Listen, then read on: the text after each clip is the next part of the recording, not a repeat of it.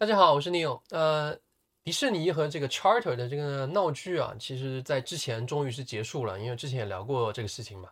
那也就标志着这个流媒体啊和 Cable 之间的这个纷争啊，开始进入了一个新的呃方向以及一个结局。那 Ben Thompson 最近是分析了这个事情的走向和影响，我们来先看一下他说了什么啊？我觉得这个还是蛮重要的，就是啊，首先第一点之后。购买这个 Spectrum TV 就是 Charter 这个这个服务啊，这个这个 Spectrum TV 的这个服务包的客户，都会得到 Disney Plus 的这个广告版本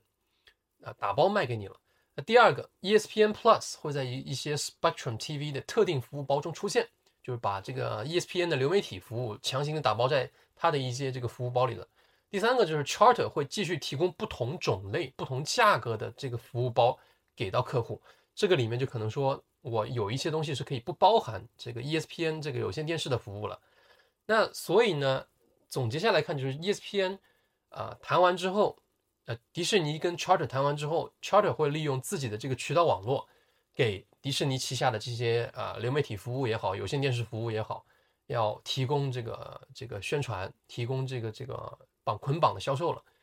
那也就是说，它并。不会在所有的这个服务包里都提供迪士尼的所有的服务，就是说以前是完全捆绑的，现在只是变成部分、绝大部分捆绑，有些不捆绑。那呃，分开说一下啊，就是 Netflix 其实是不存在这个问题的，因为 Netflix 没有那么多这个其他的资产，它只有一个单独的流媒体频道，所以它不像迪士尼这种公司需要去跟这些有线电视商或者网络服务商不断的谈判。它本身这个用户留存率是行业最高的啊，全球化也是第一的，全球制作效率恐恐怕也是第一的。现在，所以呢，这些电视机顶盒啊、网络服务商啊就不需要跟他谈这些问题。那迪士尼呢，因为有很多这些遗留的资产，有线电视资产，对吧？啊，然后有又有新的流媒体资产，那有线电视资产呢，又是一个遗留的大头问题，因为它还是一个现金流业务，但是呢，它现在又在下滑中，所以它。不得不就跟这些有线电视商要有线电视的这些服务商要捆绑在一起，重新销售，因为双方都不能承受这个呃失去对方的这个损失，嗯，所以最终不只是一个 Charter 这个有压力啊。你看迪士尼跟 Charter 谈完以后，所有的有线电视服务商和这个机顶盒服务这些网络服务商都会有压力，他们最后都要面临一个重新整合出售的问题。那受益方最后点显然是这个消费者。因为他们选择更多了，对吧？还可以用更低廉的价格获得更多的选择和服务，啊，那有一些独家的服务也可以买到了，不需要像以前那样，或我非要打包了。那是这个这个渠道方的这个抱团取暖是不得已为之，也是迟早的事情。那内容方呢，其实也在发生同样的事情。那英超呢，刚刚是这个出售了转播权，在二零二二年到二零二五年的这个媒体这个版权周期的出售中啊。我们看得到这个英超的这个公开的信息是说，它海外版的这个版权的价值是涨了百分之三十，五十三亿美呃五十三亿英镑，这也是英超海外的这个版权收入首次突破了本土的这个收入啊，五十一个亿，所以呢，整体就达到了一百零四亿，这是全球体坛迄今为止最高的转播转播合同啊，呃，但是呢，你仔细看的话，你会发现呢，它这个是完全打包的一个合同，就是它把。啊，这个英超啊、英冠啊、英甲、英乙啊，全部打包起来一起卖的，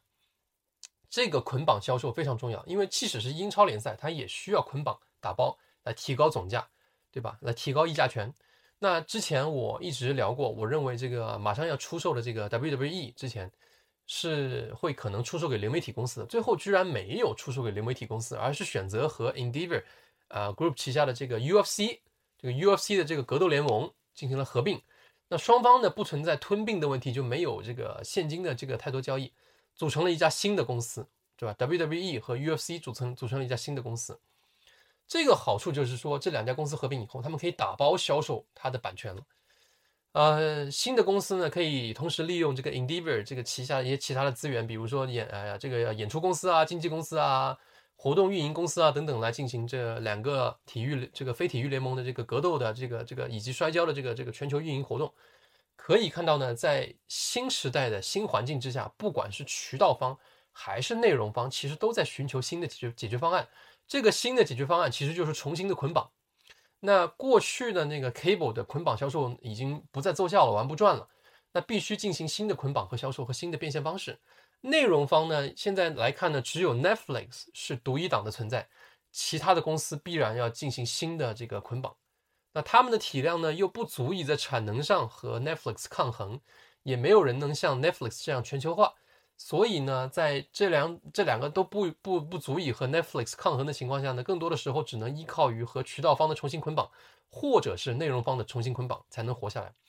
呃，渠道方呢，则因为这个用户的萎缩，对吧？Cable 这端用户萎缩了，很可能也不得不重新面临整合和并购。很多人在评论这个事情的时候，态度是这样的：说你看，Cable 还是没有变啊，还是要活下去啊，对吧？它还是要重新捆绑销售啊。那有人说 Cable 不行了，这不是重新达成协议了吗？对吧？迪士尼还不是重新跟这个 ESPN 达成协议了吗？ESPN 还不是继续以这个有线电视的形式在服务吗？还是在销售吗？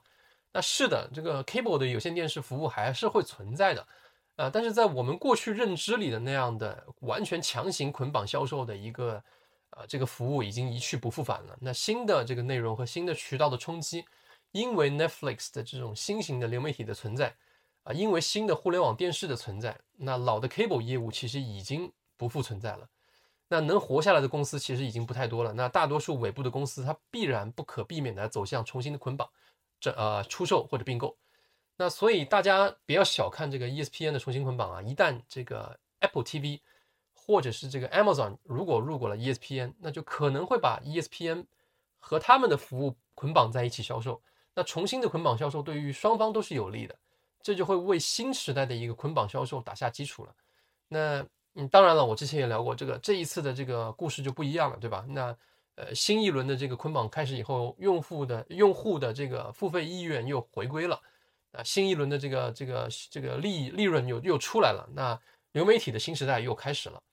那所以呢，潜在的利润就会慢慢的、慢慢的逐渐起来了，啊，大家对这个行业的看法可能就会发生一些转变。跟现在可能会不太一样了。好，这一期就聊到这里，拜拜。